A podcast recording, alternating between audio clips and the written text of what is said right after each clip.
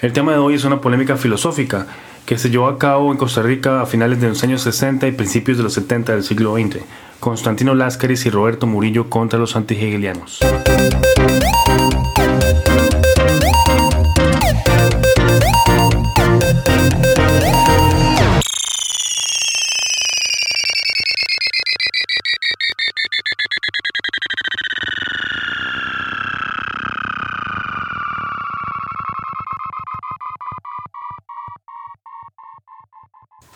Que hace medio siglo pensadores de la comunidad filosófica costarricense debatieran en la prensa nacional es un hecho que de suyo merece toda nuestra consideración. Ello nos indica que la manía de opinión pública no estaba por aquel entonces dominada exclusivamente por las discusiones típicas y cansinas que hoy en día constituyen casi la totalidad de las páginas de opinión, ocupadas por economistas, empresarios, periodistas, activistas y políticos. De forma que uno podría decir que la polémica de Constantino Láscaris y Roberto Murillo contra los antihegelianos, precisamente por su contexto periodístico, se antoja inusitada para los tiempos que corren. Vayamos a los hechos.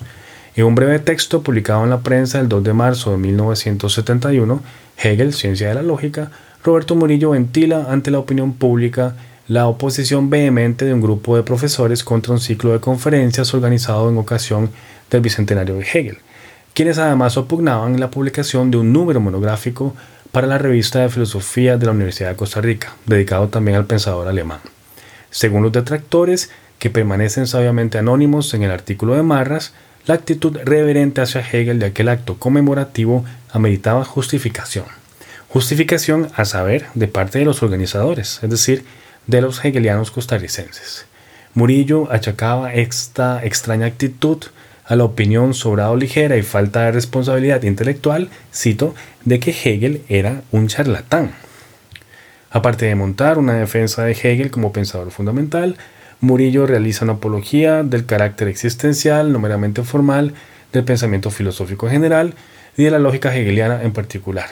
Reitero que el solo hecho de que el asunto del debate gravitase en torno a la ciencia de la lógica hegeliana representa ya una rareza que creo todavía no podemos dimensionar a cabalidad. Tan solo tomes en cuenta que el suceso aconteció en la página 15 del diario La Nación. En el artículo Murillo no ahorra palabras críticas hacia aquella cofradía de indignados que querría ver a Hegel borrado de las historias de la filosofía y opinaba que, cito, un filósofo en sentido etimológico, es decir, un perpetuo estudiante, no puede erigirse en juez de todos los pensadores. Cierro la cita. No hay nada más absurdo que concebir la esfera del pensamiento como si fuese el juicio final. Por esta razón, el denuesto antihegeliano seguramente sirve de caso ejemplar del diálogo de sordos de las escuelas filosóficas, que no solo resulta tantas veces típico, sino también desafortunado, en tanto demuestra la imposibilidad del debate razonado y genuinamente fructífero entre los filósofos y las filósofas, lo cual indignamente los emplaza en la vecindad de los polemistas de las sectas dogmáticas, tan lejos de su pretensión de haber superado para siempre actitudes irracionales.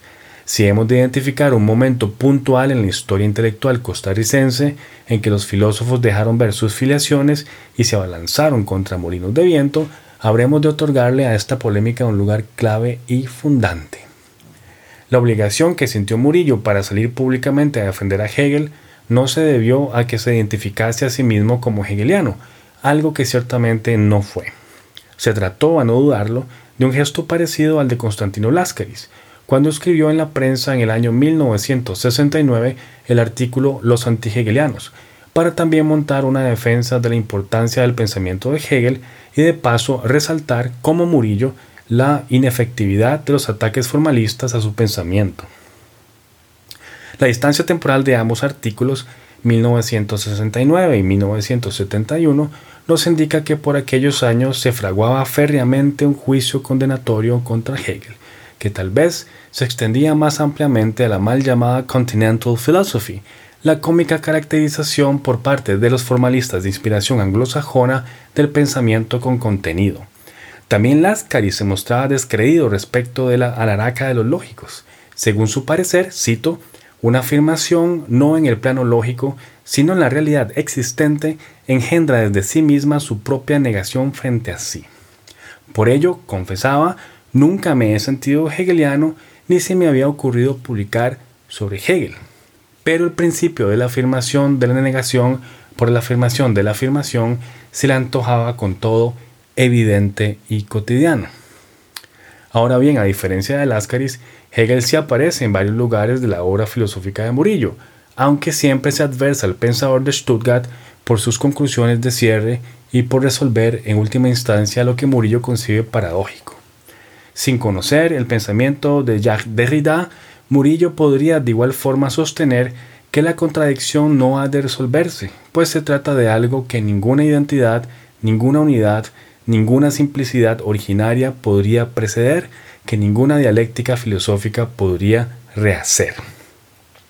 En cualquier caso, cabe afirmar que ni Láscaris ni Murillo tenían vela en ese entierro y bien podrían haber dejado la cosa como estaba.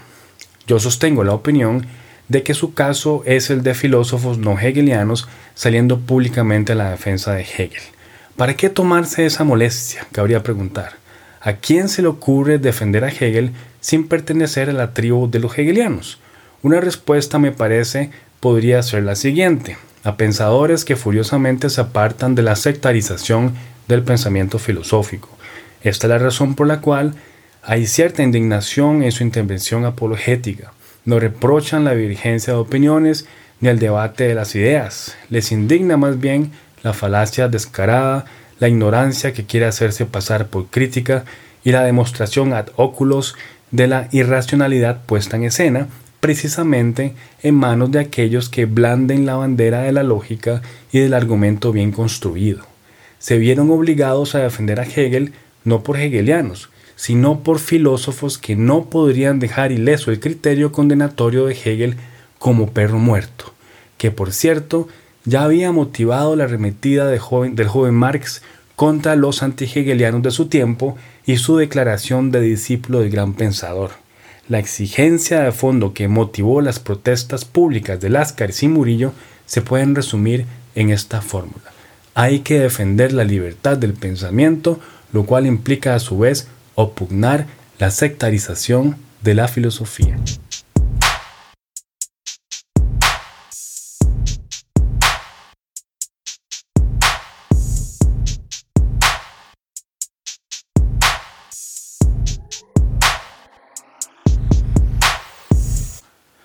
Si bien la encarnizada oposición a Hegel viene de muchos flancos, pues los enemigos del pensador suavo fueron legión ya durante su propia vida, el que un grupo de filósofos costarricenses lo denominen charlatán no es del todo original.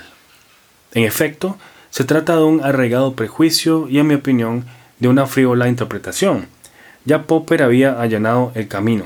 Cito, ni siquiera pienso que Hegel haya sido talentoso. Es un escritor indigerible.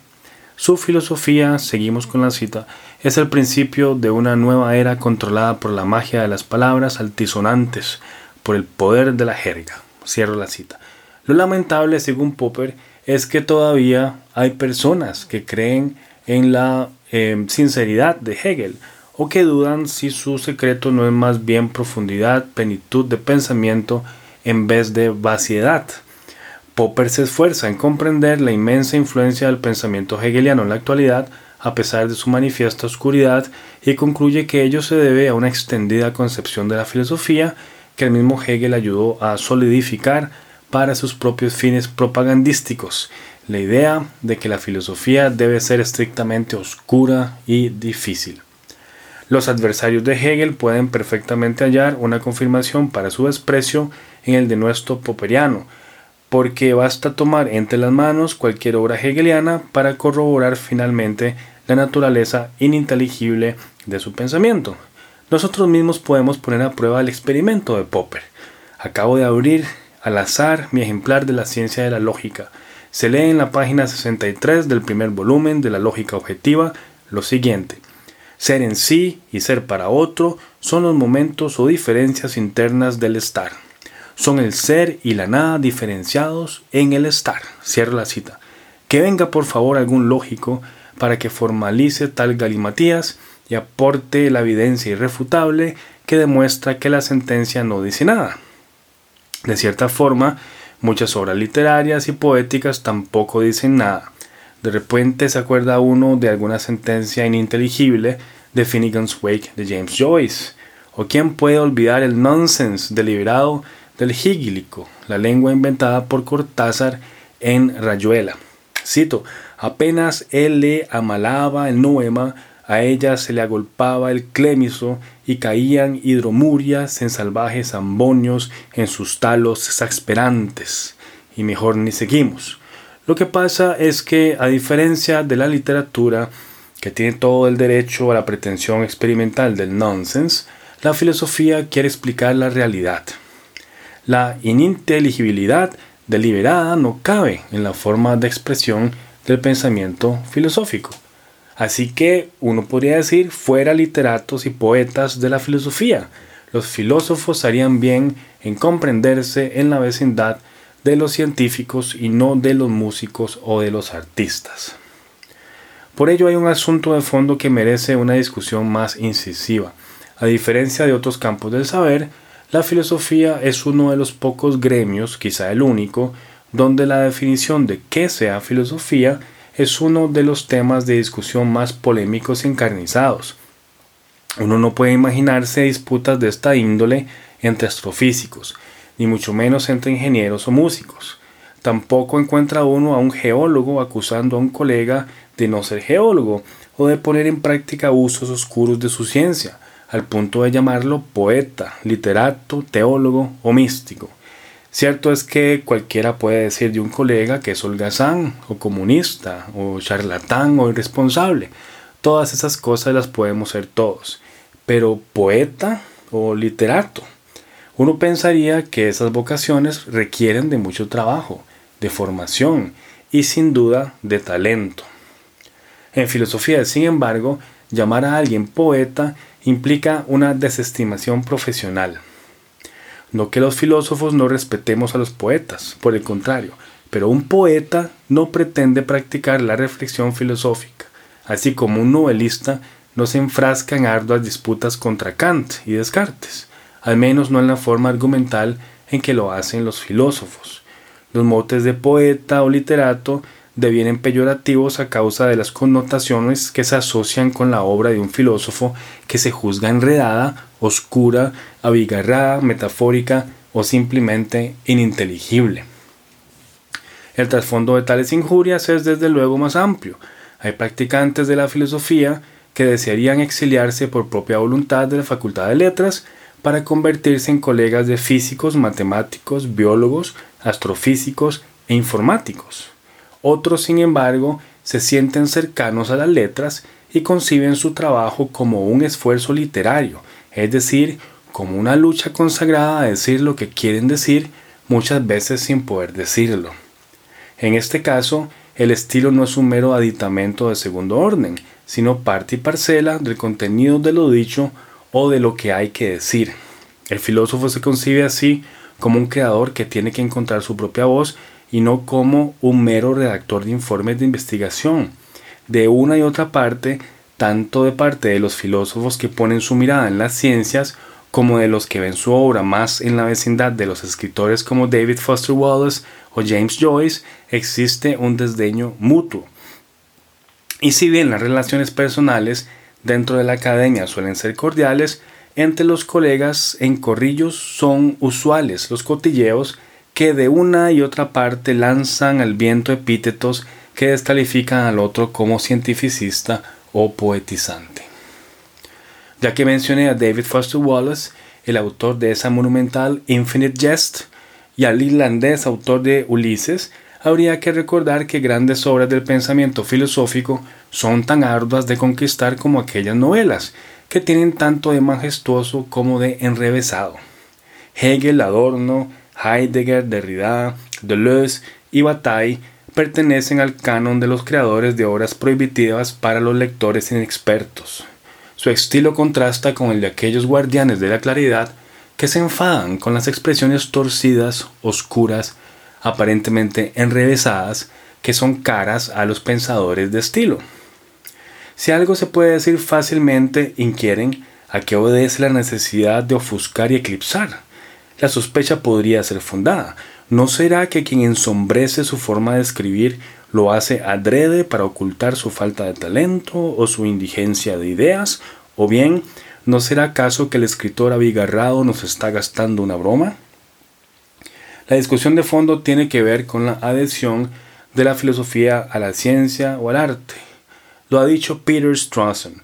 El tipo de reflexión que algunas veces puede conducir a una nueva perspectiva de la vida y de la experiencia y que pone en contigüidad a Milton con Heidegger no es la tarea de la filosofía científica. Tan caballero como el que más, el filósofo oxoniense no desdeña el tipo de trabajo intelectual que detectan pensadores como Nietzsche, Heidegger y Sartre, solamente lo emplaza en una dimensión que se le antoja más literaria y artística que propiamente epistemológica.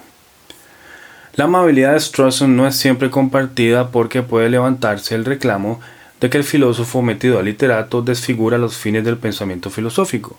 Ignoro si en los departamentos de literatura se escucha la opinión de que escritores como Wallace, Joyce, Pynchon o Burroughs no son más que impostores y timadores de la lengua, pero tal cosa puede escucharse en contra de los filósofos pretendidamente literarios. Mi sospecha es que eso no pasa en círculos literarios porque algo de conciencia habrá acerca de la enorme dificultad de la escritura. De la misma forma, ningún músico se atrevería a censurar una obra como mediocre si él mismo no puede interpretarla por su complejidad. A lo sumo dirá que es aburrida o que no le interesa. En eso, tanto literatos como músicos tienen una enorme ventaja sobre los filósofos, porque pueden apreciar la dificultad, la grandeza y al menos el despliegue del talento. Pero tal cosa puede deberse quizá a que en el mismo núcleo de la composición literaria y musical se encuentra la idea de la creación artística. La creación requiere genio, dominio técnico y la exploración de posibilidades inusitadas, y allí no domina la idea tiránica de la expresión plana, sin imaginación, estilísticamente empobrecida y comunicativamente indiferente. Los filósofos la tienen más fácil, por ello no es nada extraño escuchar opiniones vergonzosas, como que ciertos filósofos son payasos con vocación por el sentido deliberado. Si fueran músicos, podríamos comprobar inmediatamente que los menospreciadores del pensamiento forjado a partir de un trabajo de escritura no entienden esas obras poéticas y literarias porque en realidad carecen de la destreza técnica para interpretar las composiciones de sus denostados enemigos. Y si fueran novelistas, al menos se darían cuenta inmediatamente de que Hegel domina su oficio y que no solo redacta una sucesión de argumentos inválidos. Este vicio ha extendido en los guardianes de los formalismos y los vigilantes de la inferencia, que suelen desembarazarse de la comprensión de alguna obra compleja, arguyendo contradicciones lógicas de forma, oscuridad e irracionalismo. Se me agota la memoria para recordar cuántas veces he escuchado el alegato de que ciertos pensadores son poéticos, es decir, irracionales. Mi opinión en suma es que eh, no es posible refutar una obra que no se comprende y en muchísimo menor medida una obra que ni siquiera se ha leído. Este es precisamente el punto de Láscaris y de Murillo, y la sutil humorada de Láscaris que llamó cosa obvia la lógica dialéctica estaba también motivada por el mismo trasfondo crítico.